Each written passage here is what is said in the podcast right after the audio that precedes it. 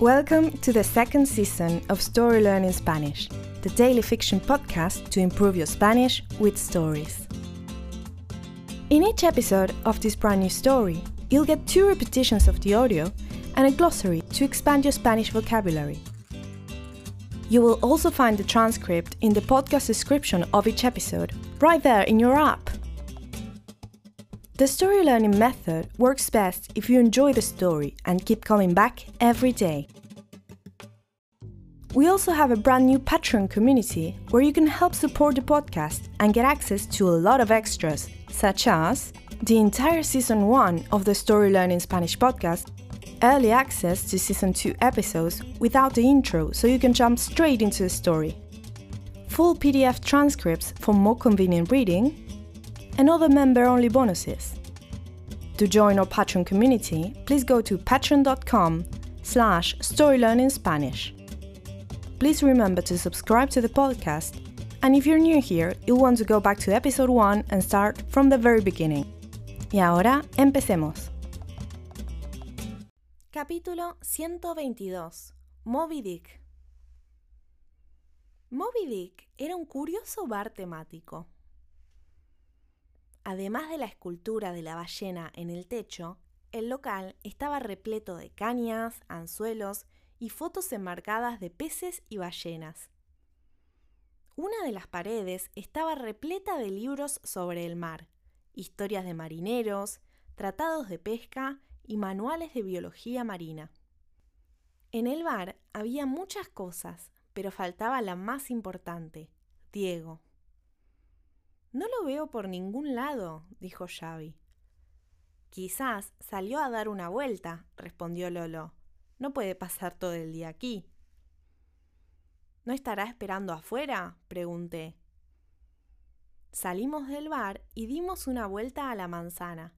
La arena de la playa llegaba casi hasta la puerta del lugar. Pero más allá de un grupo de chicos jugando a la pelota, no vimos nada. El cielo estaba cada vez más nublado, como si se acercara una tormenta. Varios nubarrones negros cubrían el sol del Caribe. Bueno, entremos, dijo Xavi. Le preguntaré a uno de los camareros. Quizás sabe algo. And now, let's have a closer look at some vocab. You can read these words in the podcast description right there in your app. Caña means fishing rod. Anzuelo is hook. Pez means fish. Pesca means fishing. Manual means handbook, textbook. Manzana is block. Arena means sand. Jugar a la pelota means to play ball or to play football. Nubarrones is big clouds. And now, let's listen to the story one more time. Capítulo 122. Moby Dick. Moby Dick era un curioso bar temático. Además de la escultura de la ballena en el techo, el local estaba repleto de cañas, anzuelos y fotos enmarcadas de peces y ballenas. Una de las paredes estaba repleta de libros sobre el mar, historias de marineros, tratados de pesca y manuales de biología marina. En el bar había muchas cosas, pero faltaba la más importante, Diego. No lo veo por ningún lado, dijo Xavi. Quizás salió a dar una vuelta, respondió Lolo. No puede pasar todo el día aquí. ¿No estará esperando afuera? pregunté. Salimos del bar y dimos una vuelta a la manzana. La arena de la playa llegaba casi hasta la puerta del lugar. Pero más allá de un grupo de chicos jugando a la pelota, no vimos nada.